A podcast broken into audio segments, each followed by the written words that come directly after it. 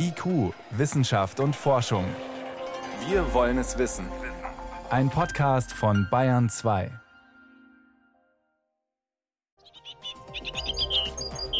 Eine Kohlmeise in Action. Was sie uns hier genau mitteilen will, das wissen wir nicht, aber am Ende der Sendung, da tauchen wir mal ein in ihre Welt und lernen, Kohlmeisen haben eine interessante Kultur. Außerdem ziehen wir heute in ein sogenanntes Tiny House und fragen, sind diese Mini-Häuser, die liegen ja gerade ziemlich im Trend, sind die nicht nur Platz, sondern auch energiesparend? Aber zuerst geht es um die Pandemie und die Frage, ist der ausschließliche Blick auf die 7-Tages-Inzidenz eigentlich noch sinnvoll? Forscher dringen auf einen neuen Weg. Wissenschaft auf Bayern 2 entdecken. Heute mit Stefan Geier. Es ist schon erstaunlich, welche Bedeutung eine Zahl für unser Leben haben kann. Sie entscheidet momentan, ob die Schulen offen sind oder nicht, ob wir einkaufen gehen können, ob mit oder ohne Test, ob wir nach 22 Uhr noch spazieren gehen können auch wenn wir keinen Hund haben. All das hängt momentan an der 7-Tage-Inzidenz. Das Kriterium, um die Dynamik der Pandemie zu beurteilen. Dabei gibt es gerade jetzt in der dritten Welle immer mehr Kritik daran, die Maßnahmen immer nur daran auszurichten. Einige Wissenschaftler fordern, die Zahl der belegten Intensivbetten, die müsse viel mehr Bedeutung gewinnen. Mit einem von Ihnen konnte ich kurz vor der Sendung sprechen, Professor Helmut Küchenhoff. Er ist Statistiker an der Ludwig-Maximilians-Universität in München. Und ich wollte zuerst mal wissen, bislang ist ja die Sieben-Tage-Inzidenz das einzige Kriterium. Warum reicht das jetzige Verfahren Ihrer Meinung nach nicht mehr aus? Das Hauptproblem ist die Dunkelziffer. Das heißt, es ist nicht die Inzidenz, sondern die Meldeinzidenz, die Zahl der gemeldeten Infektionen. Und die weicht von der tatsächlichen ab, weil eben einige übersehen werden. Das wäre für die Dynamik nicht so schlimm, wenn diese Dunkelziffer konstant wäre, wenn wir einfach die Hälfte der Infektionen übersehen würden. Aber das kann sich eben ändern. Und gerade mit dem vermehrten Testen ist ja die Hoffnung, dass die Dunkelziffer kleiner wird. Dann sehen wir mehr Meldungen, aber in Wirklichkeit ändert sich möglicherweise gar nichts an dem Infektionsgeschehen. Also es ist eine ungenaue Messung. Dann haben wir Zeitverzug als zweites Problem. Also bis die Daten beim RKI sind, vergeht Zeit. Dadurch gibt es auch eine Verzerrung. Und das Dritte ist, die Messung packt alle Infektionen zusammen von allen Altersgruppen.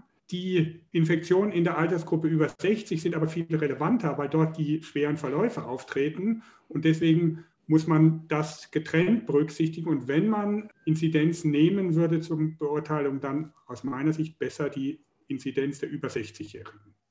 Jetzt schlagen Sie und Ihre Kollegen eine Alternative vor, nämlich sich nur anzuschauen, wie viele Leute kommen eigentlich neu auf die Intensivstationen oder wie sind die Intensivstationen ausgelastet. Warum ist das besser?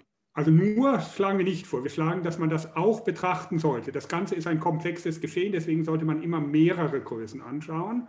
Und die Größe Neuaufnahmen auf Intensivstationen hat den Vorteil, dass sie das Relevante misst, nämlich wo gibt es schwere Erkrankungen, wo gibt es möglicherweise tödliche Erkrankungen. Und deswegen ist diese Größe besser und wir haben auch nicht so sehr das Problem mit der Dunkelziffer.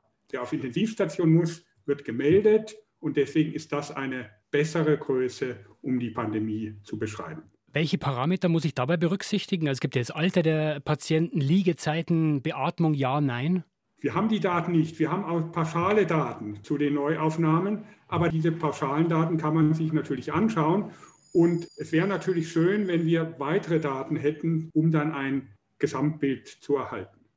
Jetzt verändert sich ja unser Blick auf die Pandemie ein bisschen oder auf die Inzidenzen auch durch die Impfungen, die immer mehr werden. Wie beeinflusst denn das Impfgeschehen die Inzidenzzahlen? Das könnte eben auch noch ein Problem sein der Inzidenzzahlen. Wenn wir jetzt die Risikobevölkerung geimpft haben, dann nehmen die schweren Verläufe ab, aber die Inzidenz bleibt möglicherweise hoch. Und dann sind Maßnahmen anders zu beurteilen, wenn wir insgesamt nicht so ein großes Risiko haben bei der Pandemie, als wenn wir eben sehr viele Todesfälle haben, wie das zum Beispiel in der zweiten Welle war. Jetzt ist ein Kritikpunkt, die Neueinweisung in Krankenhäusern eher anzuschauen. Wenn die steigen, dann ist es ja eigentlich schon zu spät zu reagieren und damit ja genau das zu erreichen, was man will, nämlich die Krankenhäuser zu entlasten. Genau, man muss dann diesen Wert eben entsprechend niedriger ansetzen. Man kann sich auch die Trends in den Neuaufnahmen anschauen. Aber der zeitliche Verzug, der ist gar nicht so dramatisch, wenn man das vergleicht mit dem Meldeverzug. Also von einer Infektion bis das beim RKI ist, dauert es auch eine gewisse Zeit. Das ist jetzt nicht so, dass das meilenweit auseinandergeht. Wir reden eher von einigen Tagen, im Vergleich zu der Inzidenz. Und deswegen ist diese Größe durchaus auch geeignet. Aber ich bin immer dafür, ein Gesamtbild anzuschauen. Es gibt in Berlin zum Beispiel diese Ampel. Solche Sachen finde ich auch eigentlich ganz gut. Also da haben wir den R-Wert, dann haben wir als zweites eben auch die Intensivbettenauslastung und dann auch die Inzidenz. Gehen wir mal davon aus, Herr Küchenhoff, wir schauen mal stärker auf diese Auslastung der Intensivbetten. Heißt das dann nicht auch, wir nehmen so ein bisschen in Kauf, dass die Infektionszahlen möglicherweise durch die Decke gehen, unter Kindern zum Beispiel, ist uns aber egal, solange niemand ins Krankenhaus muss? Es ist bekannt, dass die Kinder ganz wenig betroffen sind, was Schäden dieser Pandemie betrifft. Das heißt, die Kinder sind nur insofern relevant, indem sie ihre Eltern oder ihre Großeltern anstecken. Und deswegen ist es schon wichtig, darauf zu schauen, wo sind die schweren Ansteckungen und die muss man eindämmen. Jetzt haben wir gerade ein neues Bundesgesetz, die sogenannte Bundesnotbremse. Da spielt nur wieder dieser sieben Tage Inzidenzwert eine Rolle. Müssen wir das jetzt eigentlich schon wieder über den Haufen werfen? Ich bin nicht sehr glücklich mit diesem Gesetz. Ich bin für eine mehrdimensionale Betrachtung und durchaus auch für eine Betrachtung auf lokaler Ebene, also eher auf Länderebene. Es geht unterschiedlich zu und deswegen finde ich, sollte wirklich die Hoheit auch bei diesen Sachen bei den Bundesländern liegen. Ich sehe keinen Grund dafür, das sehr einheitlich in Deutschland zu machen. Das waren Einschätzungen von Helmut Küchenhof. Er ist Statistiker an der Ludwig-Maximilians-Universität in München und hat mit seinen Kollegen aus der Medizin auch untersucht, ob so ein Schwenk mehr hin zur Auslastung der Intensivbetten uns möglicherweise mehr über die Dynamik der Pandemie verrät. Vielen Dank. Bitte schön, gerne schön.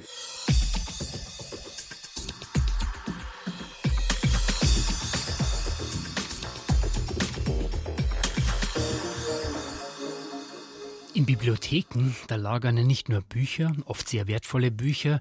Die großen Universitätsbibliotheken verwahren auch Zeitschriften, wissenschaftliche Manuskripte, Nachlässe, Bild, Film, Tondokumente. Und deswegen ist es tatsächlich wirklich eine Katastrophe, wenn so eine Bibliothek zerstört wird. So geschehen vor ein paar Tagen in Kapstadt in Südafrika. Der einzige Fundus, der einzigartige Fundus der sogenannten Jagger-Bibliothek, der ist bei einem außer Kontrolle geratenen Feuer größtenteils verbrannt. Und für die Menschen in Kapstadt, da geht jetzt die schwierige Bestandsaufnahme der Verluste los. Jana Gent berichtet.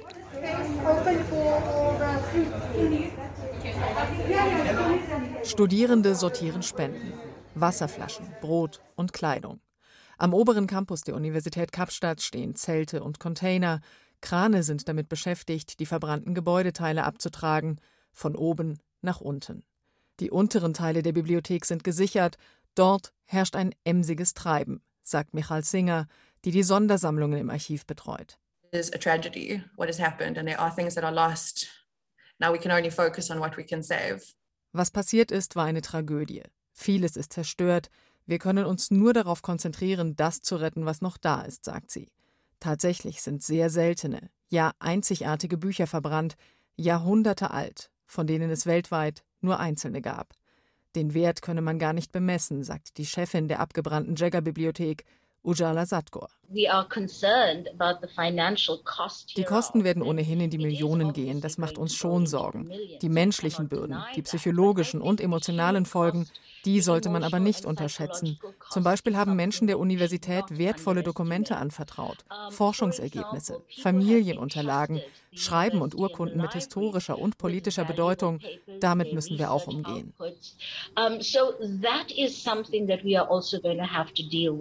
Der Schock sitzt tief, gibt auch Tim Hoffmann zu, der die Abteilung für Pflanzenschutz leitet. Auch Tage nachdem das Feuer gelöscht wurde, sagt er, es sei katastrophal gewesen. Massiv. It's catastrophic for us. Absolutely catastrophic for us. Ja, massive. Seine Fakultät befand sich in einem hölzernen Gebäudeteil. Von Anfang an sei ihm klar gewesen, dass das Feuer zerstörerisch ist, erzählt der Professor. Wie sehr? Das aber sei tatsächlich ein Verarbeitungsprozess.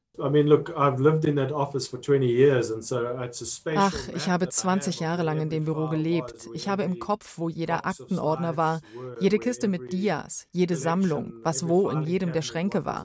Man hat quasi eine Karte vom eigenen Leben. Mit der Arbeit verbringe ich ja acht, zehn, zwölf Stunden am Tag. Ich weiß ziemlich gut, was alles fehlt, was ich verloren habe, aber die Details fallen mir so langsam ein.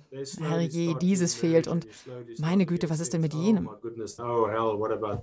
Die Erschütterung ist nicht in jeder Abteilung gleich. Klar ist, die weltweit einmalige Sammlung afrikanischer Filme, die im oberen Stockwerk lagerte, wurde unwiederbringlich zerstört.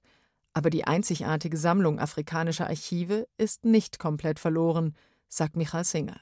Not everything is lost. The nicht alles ist zerstört. Die Manuskripte, eine Menge der seltenen Bücher, die waren im Untergeschoss und sind nicht verbrannt. Wir haben damit angefangen, die empfindlichsten Materialien und die wertvollsten Kulturgüter aus dem Gebäude zu holen. Das machen wir nach und nach.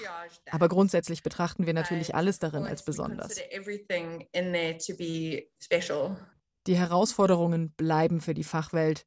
Was aus dem Bibliotheksgebäude geholt werden kann, muss danach nochmals gerettet werden. Denn das Löschwasser hat den Büchern und Dokumenten auch geschadet. Die große Gefahr nach dem Feuer ist Schimmelbildung.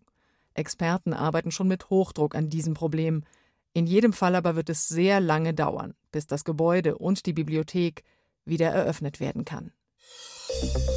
Bayern 2. Wissenschaft schnell erzählt. Das macht heute Veronika Bräse im Studio gegenüber. Veronika, wir starten mit zwei Hauskatzen, die sich mit Covid-19 angesteckt haben. Das ist in England passiert. Da hat sich der Erreger von den Besitzern auf die Katzen übertragen. Und geht es der Katze dann genauso wie einem infizierten Menschen? Im Prinzip schon. Beide Tiere hatten dann Probleme zu atmen. Bei einer Katze war es nur ein leichter Infekt und die andere wurde schwer krank. Mhm. Weltweit gibt es bisher etwa 100 bestätigte Fälle, dass sich Hauskatzen und auch ganz wenige Hunde mit dem Coronavirus infiziert haben. Die Symptome bei den Katzen, Appetitlosigkeit, Durchfall, Erbrechen, Husten und flache Atmung. Was heißt das für die Katzenbesitzer? Also wer sich selbst infiziert hat, der sollte mit seinem Kätzchen nicht schmusen und auch nicht mit ins Bett nehmen. Studien haben gezeigt, dass sich Katzen auch untereinander anstecken können. Also müssen sie in Quarantäne, wenn jemand im Haushalt Covid-19 hat. Kein Freigang also, wenn irgendwie möglich. Aber wenn wir die Katzen anstecken können. Geht es auch andersrum, also Katze auf Mensch? Also bisher gibt es da keinen Fall, der bestätigt ist. Also das ist eher unwahrscheinlich. Eine gute Nachricht, wenn eine Katze Covid hatte, entwickelt sie richtig viele Antikörper und kann sich vermutlich kein zweites Mal mehr anstecken. Jetzt ein Sprung auf den Mars. Da hat der Mars-Rover Perseverance Sauerstoff aus der Mars-Atmosphäre gewonnen. Das ist zum ersten Mal gelungen, dass man auf einem fremden Planeten Sauerstoff sammelt. Wie hat er das gemacht? Also das geht, indem man mit Hitze und mit Strom das Kohlendioxid der Marsatmosphäre aufspaltet, also CO2 aufspaltet und davon O2, also den Sauerstoff gewinnt. Jetzt natürlich die alles entscheidende Frage, reicht der Sauerstoff zum Atmen? Naja, die Ausbeute ist noch sehr, sehr klein. Fünf Gramm Sauerstoff pro Stunde kamen da zusammen. Okay. Größere Anlagen, die kann man vielleicht später dann mal nutzen und die sorgen dann für Atemluft, also für Astronauten, die länger auf dem Mars bleiben wollen. Ein Mensch auf einer Marsstation bräuchte etwa eine Tonne Sauerstoff pro Jahr. Das Gerät, das Kohlendioxid aufspaltet, müsste dann um einiges größer und natürlich auch effizienter sein. Die Experten der NASA, aber die sind natürlich zuversichtlich, dass sie das auf jeden Fall schaffen werden. Zum Schluss zu einer ganz irdischen Aktion des Bundesforschungsministeriums. Deutschland vergräbt Teebeutel und erforscht damit, wie gesund der Boden ist. Mit Teebeutel. Mhm, womit sonst? Okay. Da, kann, da kann jeder mitmachen, bevorzugt natürlich Schüler oder Familien. Das läuft so, dass man sich auf der Homepage des Ministeriums registriert und dann vergräbt man zwei Teebeutel an unterschiedlichen Stellen im Garten. Mhm. Und nach einem Vierteljahr gräbt man die Teebeutel wieder aus, trocknet sie, wiegt sie und trägt das Gewicht auf der Webseite ein. Der Gewichtsunterschied, der zeigt dann an, wie gut Mikroorganismen die Teebeutel zerlegt haben. Also je leichter die Beutel nachher sind, desto besser ist die Zersetzungsrate. Die Bodenorganismen, die haben dann eben gut gearbeitet. Aber das passiert nur in gesunden Böden. Und am Ende kann man sich auf der Deutschlandkarte die Ergebnisse aller Teilnehmer anschauen. Also wo ist die Zersetzungsrate hoch und wo ist sie niedrig. Die Geschmacksrichtung ist wahrscheinlich egal. Und wo kann ich da mitmachen? Also die Webseite, mit, auf der alle Infos stehen, die heißt expedition-erdreich.de. Also ab mit dem Teebeutel ins Beet oder in den Blumentopf. Vielen Dank, Veronika Bräse, für die Meldungen. Sie hören Bayern 2, es ist 18 Uhr und 19 Minuten. IQ, Wissenschaft und Forschung gibt es auch im Internet.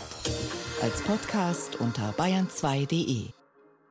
Wenn man sich mal überlegt, was man wirklich braucht, dann ist es nicht viel. Klar, eins gehört dazu, ein Dach über dem Kopf.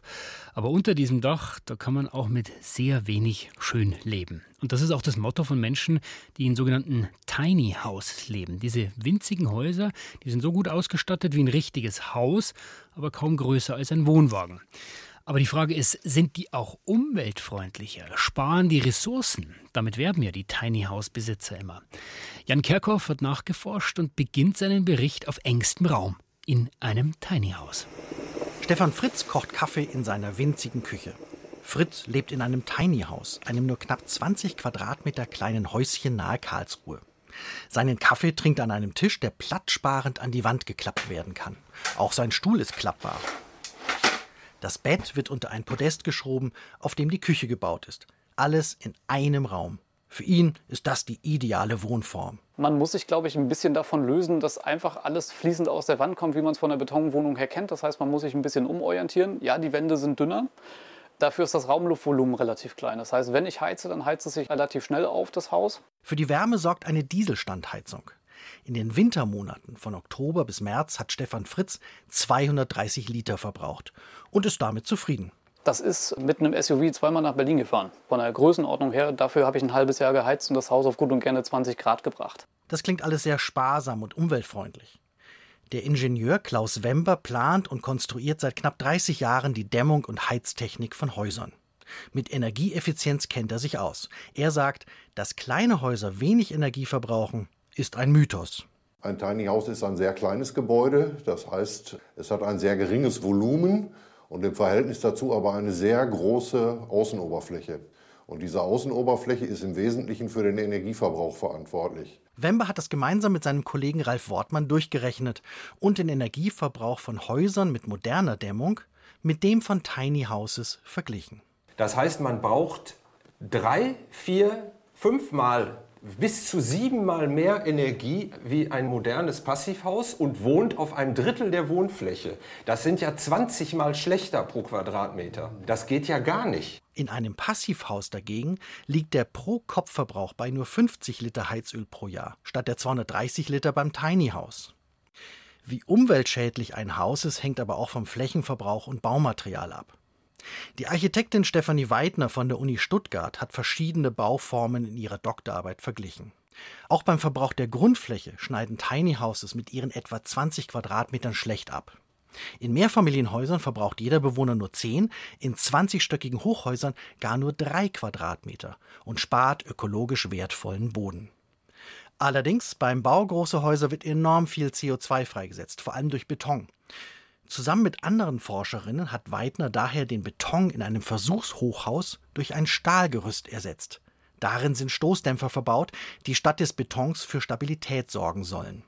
Wenn etwa Wind das Hochhaus belastet, registrieren Sensoren den Druck. Ein Computer berechnet daraus, wie die Stoßdämpfer, die Weidner Aktoren nennt, das Hochhaus stabilisieren sollen. Die Aktoren wirken so ein bisschen wie die menschliche Muskulatur. Also wenn mich der Wind auf die Seite drückt, dann arbeitet meine Muskulatur ja auch dagegen und genau das versuchen wir hier in dem Gebäude auch zu erreichen. Und die 24 Aktoren können dann jeden Lastfall, jede Schwingung ausgleichen. Diese Bauweise soll die Hälfte der Masse sparen. Der Münchner Architekt Florian Nagler findet den Grundgedanken der Tiny Houses, sich auf das Nötigste zu beschränken, eigentlich gut, aber falsch umgesetzt. Er baut zurzeit ein Wohnhaus in München, in dem quasi viele Tiny Houses über und nebeneinander gesetzt sind. Die meisten Wohnungen hier sind nur 25 Quadratmeter groß, aber flächen- und energiesparender als alleinstehende winzige Häuser. Weil wenn man sich überlegt, dass statt der 145 Wohnungen, die wir hier bauen, 145 Tiny Houses aufgestellt werden, da wäre der Flächenverbrauch, aber auch der Aufwand an Erschließung, glaube ich, deutlich höher. Das umweltverträgliche Wohnhaus der Zukunft ist intelligent konstruiert und aus nachhaltigen Rohstoffen gebaut. Es hat mindestens sechs Stockwerke und viele Wohnungen auf kleiner Fläche. Ein Tiny House ist es nicht.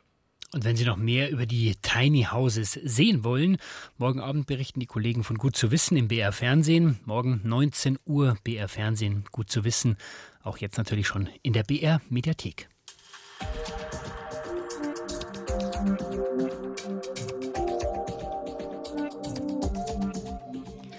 Kultur. Das ist ja nicht nur Theater, Kino, Musik oder Literatur. Wenn man sagt, was ist denn das hier für eine Kultur?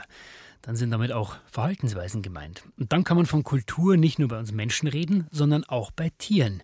Weil auch die machen Dinge, die eben zur Kultur gehören, also nicht angeboren sind, sondern gelernt werden. Das kennt man bei vielen Arten, Delfine, Affen, Wale, sogar Insekten und, das ist neu, auch Kohlmeisen. Die gelb gebeuchten, quirligen kleinen Vögel pflegen bestimmte Kulturen. Susi Weichselbaumer. Schwarz-weißes Köpfchen, schwarzer Schnabel, dazu ein gelbes Bäuchlein und grau-weiße Flügel. Kohlmeisen messen etwa 14 cm. Damit sind sie die größte Meisenart in Europa.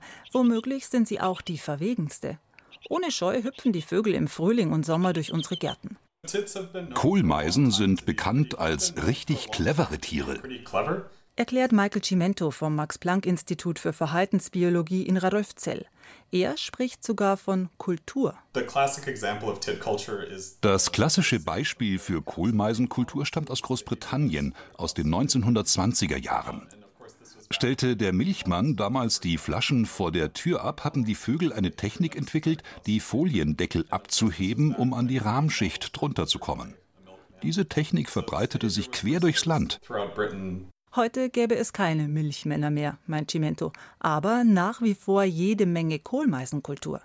Mit Kolleginnen und Kollegen der Universität Konstanz hat der Biologe untersucht, wie Kohlmeisen gemeinsame Verhaltensweisen ausbilden und, das ist ein relativ neuer Aspekt in der Verhaltensbiologie, wie sie diese Verhaltensweisen gegebenenfalls verändern.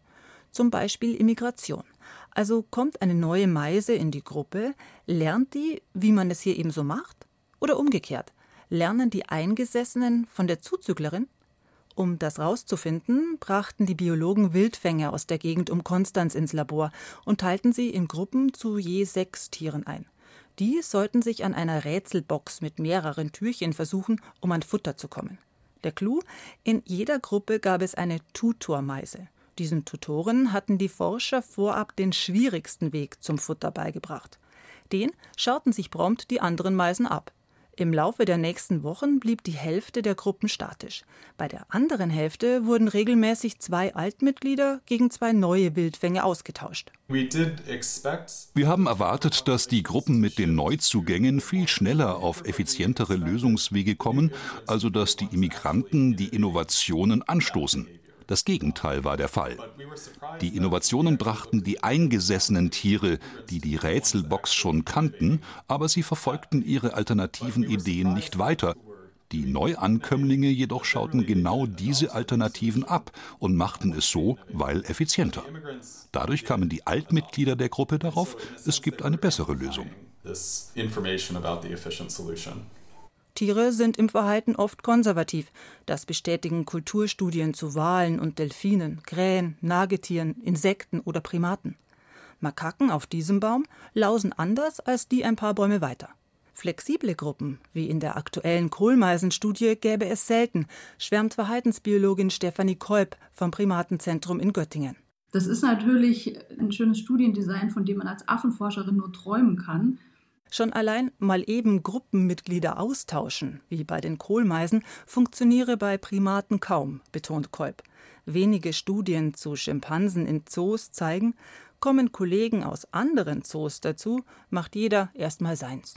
Dabei wird zum anderen hinübergeschielt und irgendwann auch dessen Strategie ausprobiert, oft aber wieder verworfen.